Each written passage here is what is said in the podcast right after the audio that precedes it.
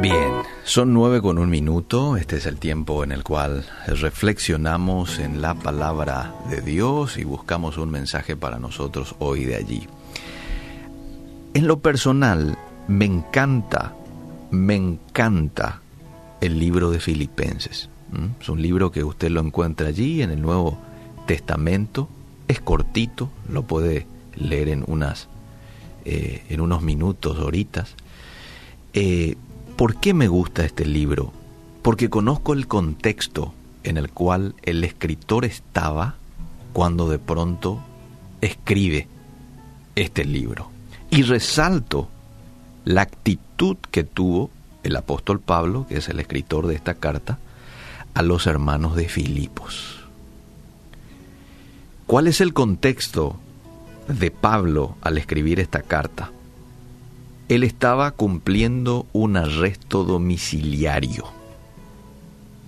Podía recibir visitas, no podía viajar. A pesar de que él vivía en una casa, es muy probable que estuviera encadenado a un soldado romano las 24 horas del día. Es una probabilidad. Encadenado, un soldado allí, vigilándolo, a unos metros de él. Sabía que él estaba esperando un juicio y sabía que un juicio podía demorar años. Estas eran sus condiciones de vida para el futuro previsible. Incluso, incluso, tal vez por el resto de su vida. Bajo tales circunstancias, Pablo pudo haber tenido la tentación de quejarse y de clamar al cielo por su libertad, ¿sí o no? Es más, yo, le soy sincero, yo en el lugar de Pablo probablemente le hubiera dicho a Dios, Señor, me llamaste a predicar, me llamaste a disipular a los creyentes, a alcanzar a los gentiles, pero estoy atrapado en Roma sin poder plantar nuevas iglesias o sin poder visitar a aquellos a los que envié una carta. Señor, esto es injusto. Su arresto le impedía desempeñar su importante trabajo. Señor, ¿qué pasa? ¿Verdad? Lo más probable es que yo hubiera hecho algo así. Pero Pablo no. Tenía todo el derecho a quejarse quien había sufrido persecuciones, sufrió naufragios, sufrió, sufrió palizas por el Evangelio, pero jamás lo hizo. Su carta a la iglesia en Filipos está llena de gozo. Y uno se pregunta, pero Pablo, ¿cómo puede ser? ¿Cómo puede ser? ¿Qué pasa acá? Aquí está la respuesta. El enfocarse en Dios te permite vivir por encima de tus circunstancias. El enfocarte en Dios te permite vivir por encima de tus circunstancias. Sus circunstancias era estar preso, estar encadenado, estaba esperando un juicio, pero él no estaba pensando en eso. ¿Y por qué doy esto como una respuesta? Porque él mismo en, el capítulo 4, verso 8 dice, por lo demás, hermanos, todo lo que es bueno, todo lo que es puro, todo lo que es amable, ¿eh? si hay virtud alguna, si algo digno de alabanza, en esto piensen. Cuanto más hablemos y más nos quejemos de una situación, peor se verá, hasta que el problema se vuelva más grande que nuestra fe y a la inversa llevar los problemas directamente a Dios mantiene a las cosas en perspectiva. El Señor es más grande que cualquier dificultad, ¿verdad? Nuestro Dios es mucho más grande que nuestro problema presente. Por su poder podemos elevarnos hoy por encima de la dificultad. No estoy diciendo, no vayas a sentir que tu ser querido partió. No estoy diciendo eso.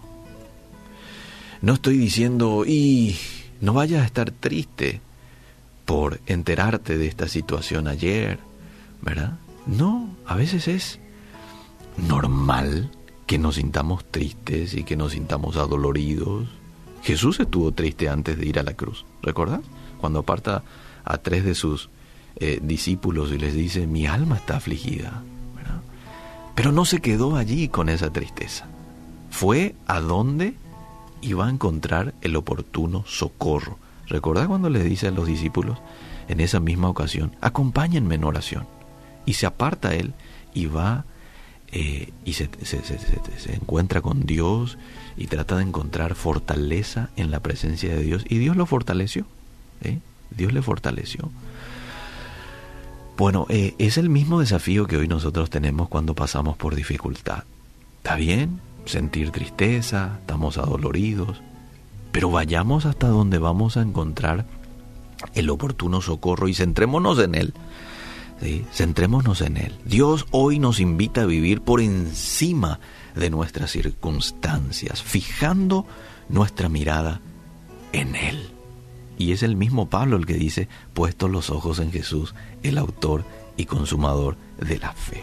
Las pruebas de esta vida se hacen pequeñas en comparación con nuestro misericordioso y poderoso Señor, quien ejerce su poder en defensa de su pueblo.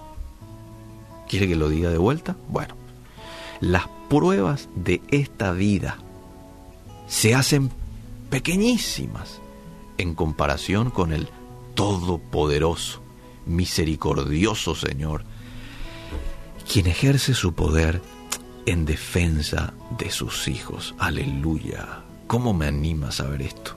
Espero que usted también.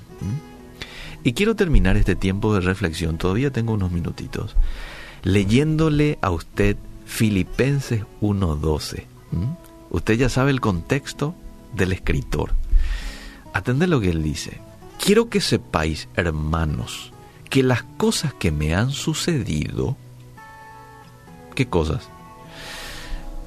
Y las palizas y las prisiones y todo eso, dice, han redundado más bien para el progreso del Evangelio.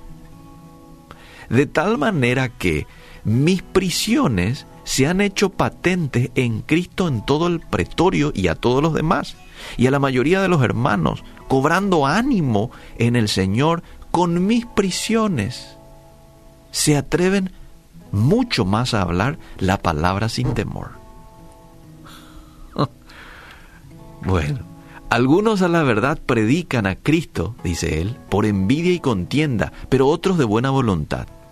Los unos anuncian a Cristo por contención, no sinceramente, pensando añadir aflicción a mis prisiones, pero los otros por amor, sabiendo que estoy puesto para la defensa del Evangelio. Y termina con esto. ¿Qué pues?